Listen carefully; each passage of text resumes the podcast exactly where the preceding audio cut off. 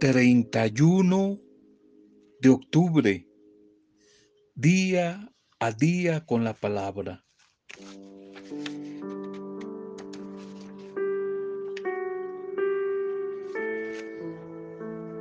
Se cuenta de un comerciante, un hombre que trabaja en el mundo de los hoteles, de la hotelería, que tenía un lema, un lema, y el lema era, los clientes deben ser tratados como si fueran huéspedes de mi propio hogar.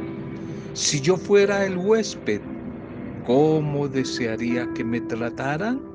¿Cómo desearía que me trataran? Es lo que Jesús en el Evangelio va a decir, una de las reglas de oro de la vida cristiana, como yo quiero que me deseo que me traten, así yo debo tratar a los demás. Mostrar siempre cortesía, ternura, bondad, ayuda a conservar la calma. Por ejemplo, en un momento de discusión, si trato con respeto a los demás, conservaré mi dominio propio.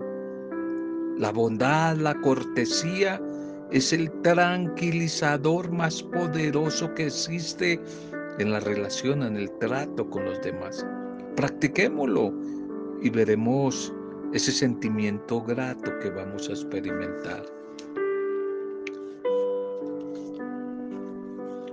Saludo y bendición a sus vidas en este domingo, domingo último día, 31, último día de este mes de octubre que para nosotros no es el día de las brujas ni de los brujos, sino es el día para disfrutar de la presencia de Dios.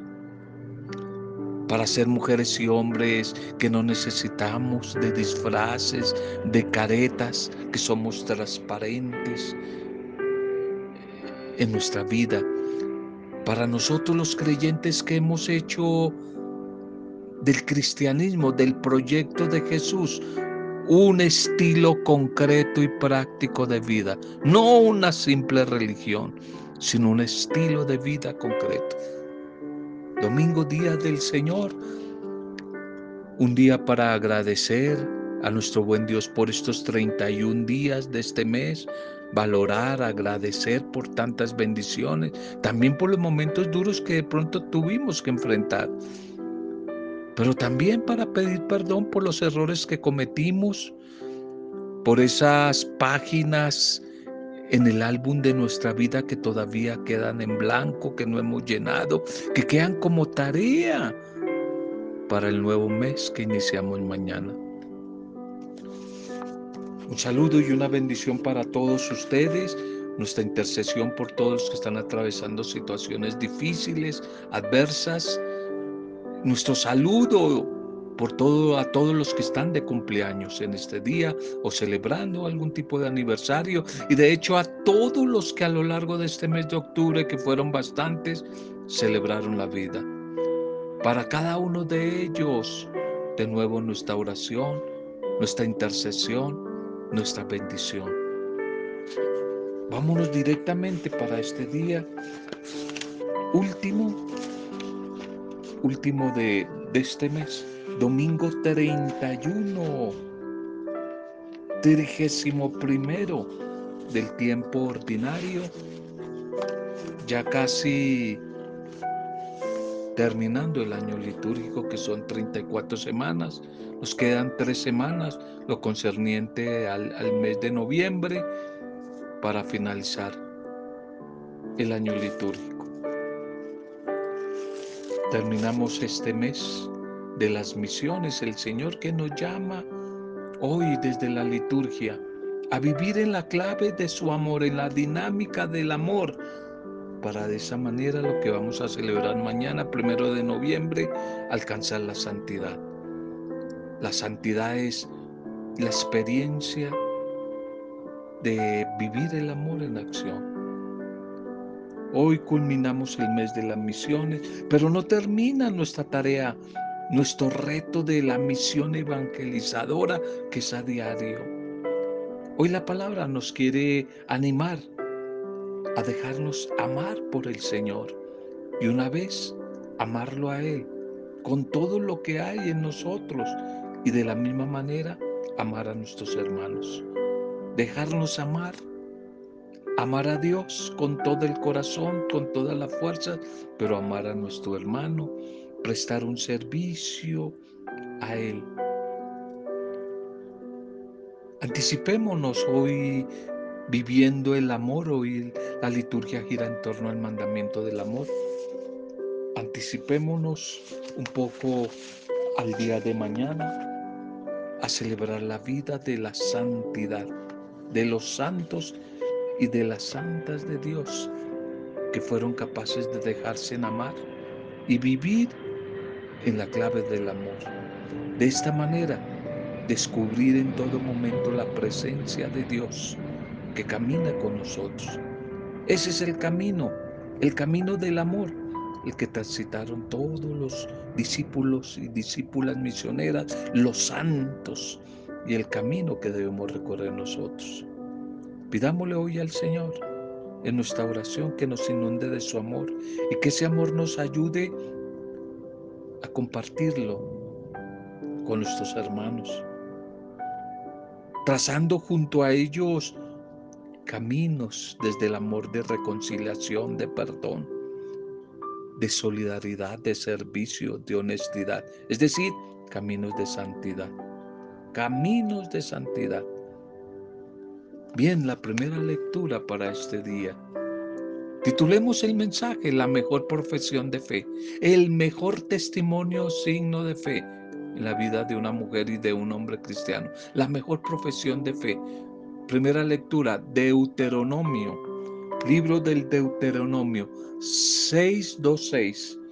626. Escucha Israel, amarás al Señor con todo tu corazón amarás al Señor con todo tu corazón.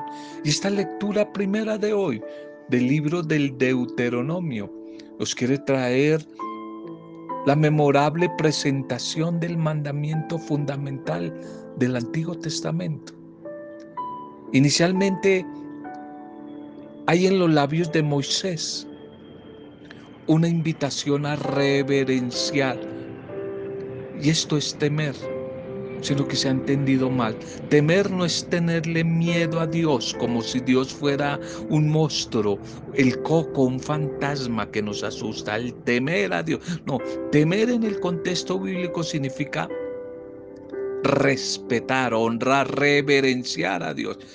Y eso es lo que Moisés quiere desde el libro del Deuteronomio invitar al pueblo a reverenciar al Señor.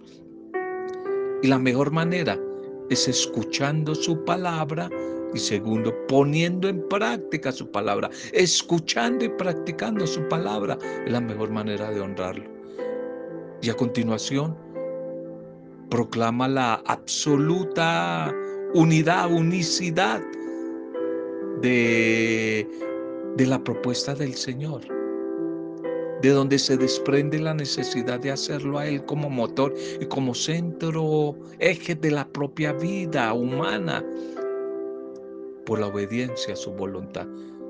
Unicidad en un solo mandamiento, el mandamiento del amor. Amar a Dios y amar al hermano. A ese Dios, al Dios de la vida, al Dios liberador, es al que hay que amar con toda la fuerza, con toda la integralidad de la persona, con toda la intensidad y con todas las posibilidades personales, incluyendo el poder familiar, el poder político, económico, religioso. Hay que amar al Señor con todo nuestro ser. El amor lo es todo el amor es siempre ganancia, el amor lo transforma, lo conquista, lo libera, lo renueva, todo. Ese es el mensaje de la liturgia de hoy. Ese es el mensaje de la liturgia para este día. Por eso el salmista, Salmo 18, 17, en ese estribillo de la comunidad orante lo va a declarar. Yo te amo, Señor, tú eres mi fortaleza. Yo te amo, Señor, tú eres mi fortaleza, eres mi roca, mi alcázar, mi libertador. Dios mío, peña mía, refugio mío, escudo mío, mi fuerza salvadora. Viva el Señor, bendito sea el Señor mi roca, sea Él ensalzado. Tú diste la victoria a tu rey, tú tuviste misericordia de tu ungido.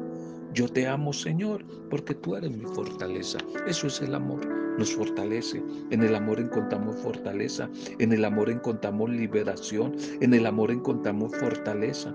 El tema de hoy, en el amor encontramos caminos de reconciliación con con el enemigo. En el amor encontramos la victoria, lo que proclama y confiesa la comunidad orante de hoy del Salmo. La segunda lectura para hoy de la comunidad de los hebreos, capítulo 7, 23, 28. Hebreos 7, 23, 28. Como permanece para siempre Jesús, tiene el sacerdote que no pasa. Él es el sumo y eterno y gran y gran sacerdote. Como ya lo hemos dicho, este mensaje de la comunidad de los hebreos, número uno, no es de Pablo, no se parece en nada a los escritos de Pablo. Segundo, parece que según los estudiosos de la Biblia, no es una carta, porque no tienen introducción, destinatario ni quien la manda. Más bien dicen los estudiosos que es como un sermón, un sermón este de la comunidad a los hebreos. Y también lo dijimos, que parece que ni siquiera eh, Pablo por allí se asomó ninguna vez. No tiene nada que ver con el pensamiento de San Pablo. Eh, la espiritualidad de esta comunidad los hebreos. Bien, y aquí el centro, el eje donde se mueve esta comunidad de los hebreos es en el sacerdocio de Cristo. El sacerdocio, donde va a declarar que solamente hay uno, un solo, sumo eterno sacerdote, que es Cristo Jesús. De ahí la diferencia que hay con la palabra presbítero que la que se utiliza especialmente en la iglesia católica, en la iglesia anglicana y en la iglesia ortodoxa. Mucha gente le pregunta a uno, ¿por qué cuando firma el párroco un sacerdote aparece el nombre? No, sacerdote fue sino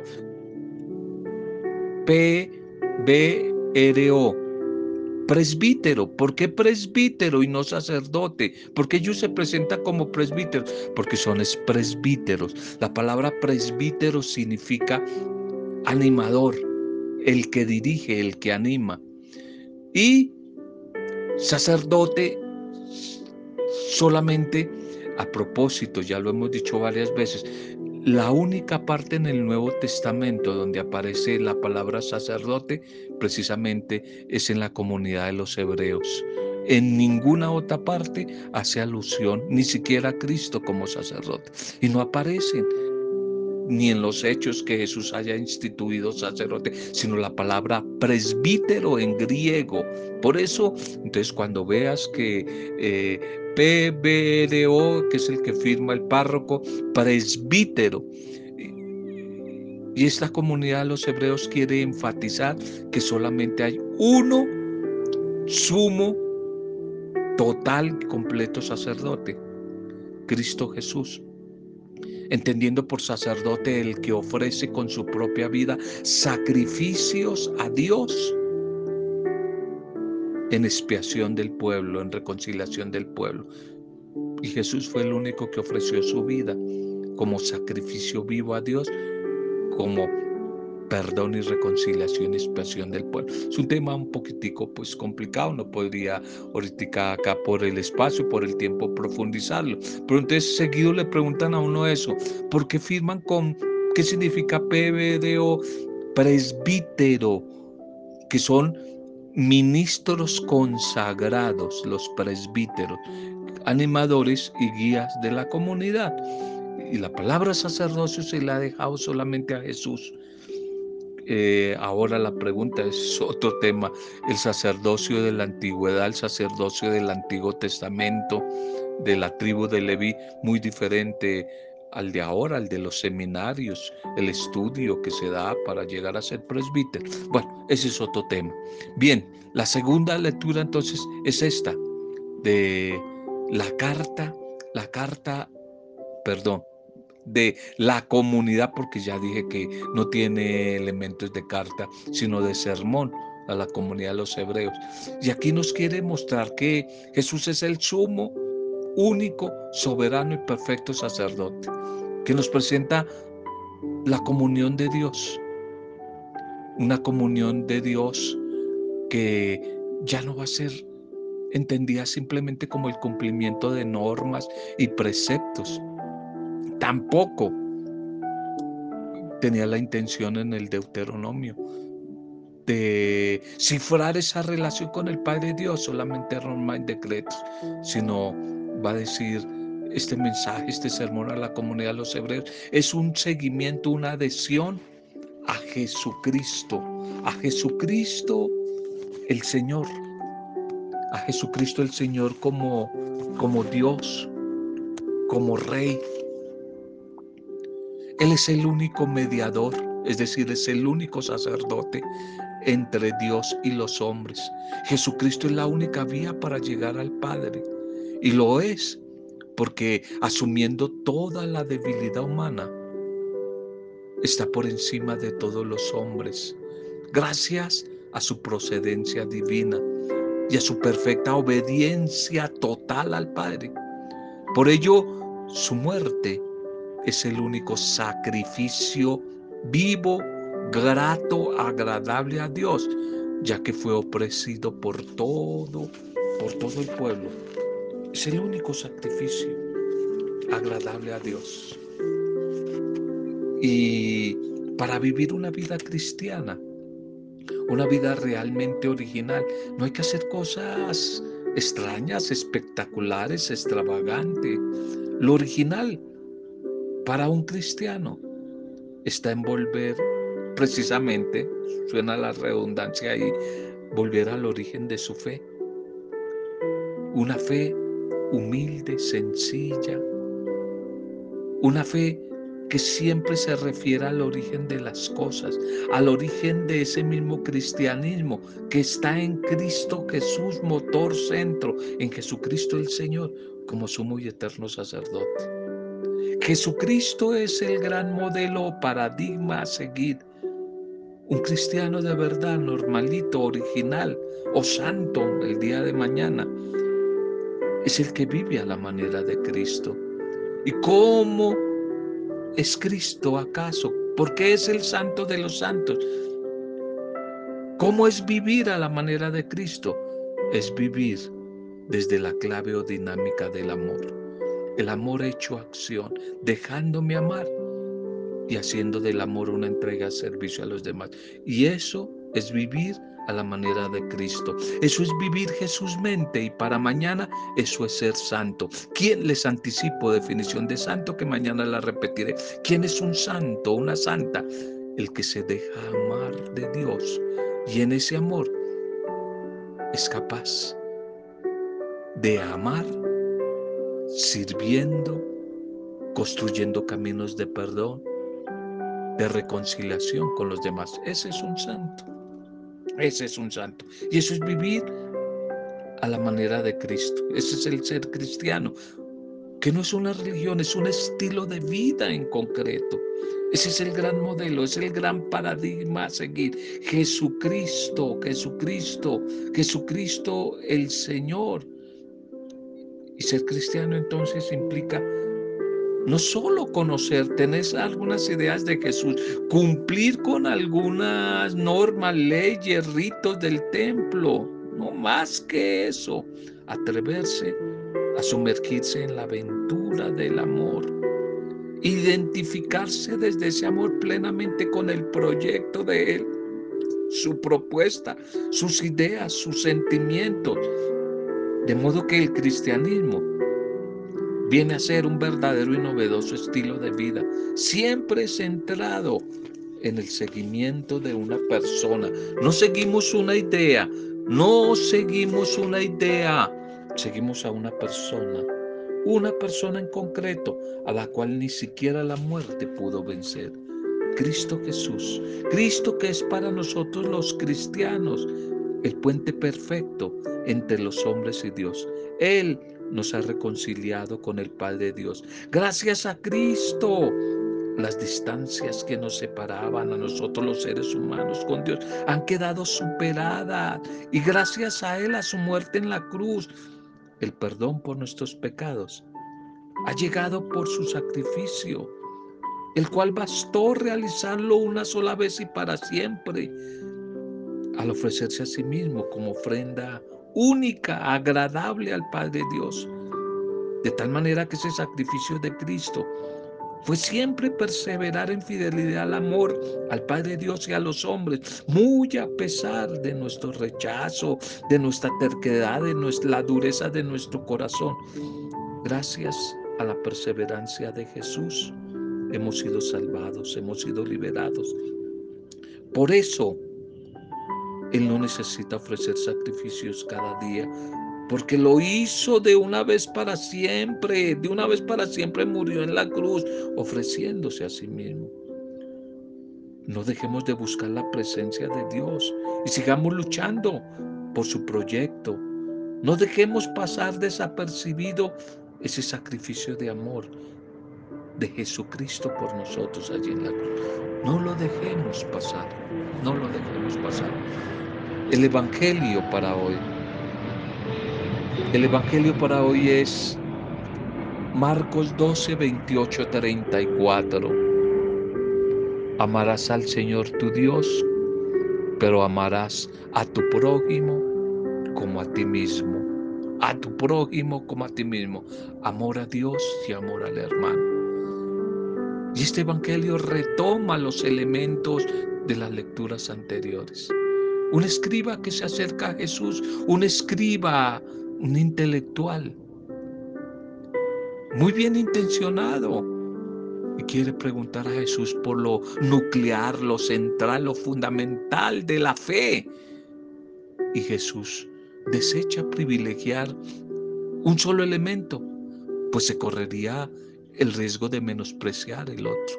Por eso Jesús integra en un solo mandamiento dos aspectos que en ocasiones no parecen irreconciliables. El amor a Dios y el amor al prójimo. Mejor aún, el amor a Dios en el servicio y entrega al prójimo. O el servicio al prójimo también por amor a Dios. Aquí lo interesante, aquí lo notable es que el escriba saca la conclusión correcta ese único mandamiento vale más que todos los sacrificios juntos, puesto que el culto no tiene ningún valor, sino está vinculado a la solidaridad humana.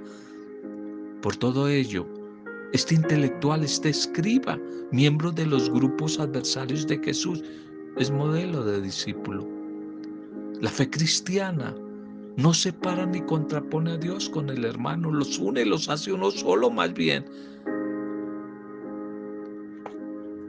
Miremos una historia para hoy. Ningún mandamiento es más importante que estos dos. Y se cuenta que un hombre que tenía su cabello descuidado, muy largo y su barba igual, fue a una peluquería, hoy que están de modas con la palabra de nuevo, barbería. Fue a hacerse arreglar el cabello, a cortarse el cabello y también arreglarse la barba como era su costumbre. Entabló una conversación amena con las personas que allí atendía. Hablaron de muchas cosas, tocaron muchos temas y de pronto tocaron el tema de Dios. Y el barbero dijo, qué pena Señor con usted, pero yo no creo en la existencia de Dios. ¿Cómo usted afirma que Dios existe? dijo el barbero. ¿Por qué dice eso? Pues es muy fácil, respondió el barbero. Basta con salir a la calle para darse uno cuenta de que Dios no existe. O dígame, si de verdad Dios existiera, ¿por qué tantos niños abandonados, olvidados, enfermos en la calle, violados, tanto sufrimiento en este mundo? No puedo pensar que exista un Dios que permita todas esas cosas. El cliente se quedó callado, pensando un momento, pero no quiso responder nada para evitar polémica, discusión con el barbero, este hombre que pasaba a cada momento su navaja bien afilada muy cerca de su garganta. Y al fin, el barbero terminó su trabajo y el cliente se despidió y salió del negocio. Apenas estaba allí en la puerta de la barbería. Ve este cliente allí en la calle a un hombre habitante de calle, maltrajeado, con la barba y el cabello largos, que parecía no haber visitado por mucho tiempo una barbería. Entonces regresó a donde estaba el barbero y le dijo, señor barbero, excuse, ¿Sabe una cosa? Acabo de darme cuenta de algo, que los barberos tampoco existen. ¿Cómo que no existen? preguntó el barbero. Si aquí estoy yo y yo soy barbero. No, dijo el cliente, no existen, porque si de verdad existiera, no habría personas. Venga, le muestro. Lo llevó allá a la puerta y le mostró al habitante de calle. Le mostró a este hombre con el pelo y la barba larga, descuidadas, que andaba por la calle. Ah, qué pena, Señor, los barberos sí existen. Lo que pasa es que esas personas que están así descuidadas nunca han venido acá que les arreglemos. Exacto, dijo el cliente, ese es el punto. Dios sí existe. Lo que pasa es que las personas no lo buscan, no van hacia Él, no le buscan y por eso hay tanto dolor y miseria en este mundo. Cuestionar la existencia de Dios, porque hay dolor y sufrimiento en el mundo, es olvidarse que nuestra fe en Dios exige precisamente que nosotros nos comprometamos, que nos ocupemos de los demás como Dios quiere y que en la medida en que nosotros colaboremos con la obra de Dios, que hagamos del amor una acción, estamos contribuyendo y construyendo seres humanos plenos según la estatura de Jesús, según el proyecto de Jesús. De esta manera estamos haciendo creíble la fe en el Dios de la vida. No podemos seguir separando la fe en Dios del mandamiento de la caridad, del compromiso, de la fraternidad, de la solidaridad con nuestro prójimo. Pero tampoco podemos separar la caridad con nuestro prójimo de la fe en Dios. Esto es lo que Jesús quería resaltar cuando le responde al maestro de la ley que hoy nos presenta el Evangelio. De tal manera que deberíamos decir con este maestro, muy bien, maestro, es verdad lo que dices, hay un solo Dios y no hay otro fuera de él. Llamar a Dios con todo el corazón, con todo el entendimiento y con todas las fuerzas, y amar al prójimo como a uno mismo, vale más que todos los holocaustos y que todos los sacrificios que se queman aquí en el altar. Solo así vamos a poder escuchar la voz de Jesús que dice, no están lejos del reino de Dios. No estás lejos del reino de Dios. Estaremos cerca del reino de Dios si no separamos estos dos mandamientos. Démosle gracias al Padre por este bendito mes de octubre que hoy termina. Señor, te agradecemos estos 31 días de este bendito mes de octubre, aún con las dificultades que hemos atravesado. Te damos gracias por todo lo vivido, lo tanto recibido, lo compartido también. Gracias Señor. Gracias hoy por tu mensaje, por tu palabra, por invitarnos a revisar nuestra vida y a preguntarnos de qué manera estamos siendo radicales frente a la vivencia del mandamiento del amor. Amar a Dios y amar a nuestro hermano como a nosotros mismos. Ayúdanos, Señor, a liberarnos de todo, en especial de nuestros prejuicios, para amarte enteramente a ti y para poder descubrirte y amarte en la vida de nuestros hermanos, ya que en muchas ocasiones allí cómo nos cuesta amarte en el compromiso de solidaridad, de servicio con nuestros hermanos. Ayúdanos, Señor. Ayúdanos para que este amor sea un compromiso constante en nuestra vida. Gracias por todas las personas que cumplieron años a lo largo de este mes de octubre. Hoy de nuevo te las entregamos. Bendice nuestras familias, nuestros grupos, parroquias, comunidades pastorales. Bendícenos, Señor. Bendícenos a todos los que la están pasando mal. Bendícelos a esta hora. Toma el control de nuestra vida y siga siendo de cada uno de nosotros la mujer y el hombre que tú quieres que nosotros seamos. Que ojalá podamos vivir al modo Jesús. Vivir Jesús mente, Señor. Y vivir Jesús mente es vivir felizmente. Gracias, gracias y gracias de nuevo por todo lo que nos has regalado a lo largo de este mes. Perdónanos si pudimos atrevernos a ser felices y hacer felices a los demás y no lo hicimos. Perdona esas hojas en blanco del álbum de nuestra vida que todavía no han sido llenadas, la tarea que seguimos aplazando, que ojalá en el nuevo mes que iniciamos mañana la podamos hacer.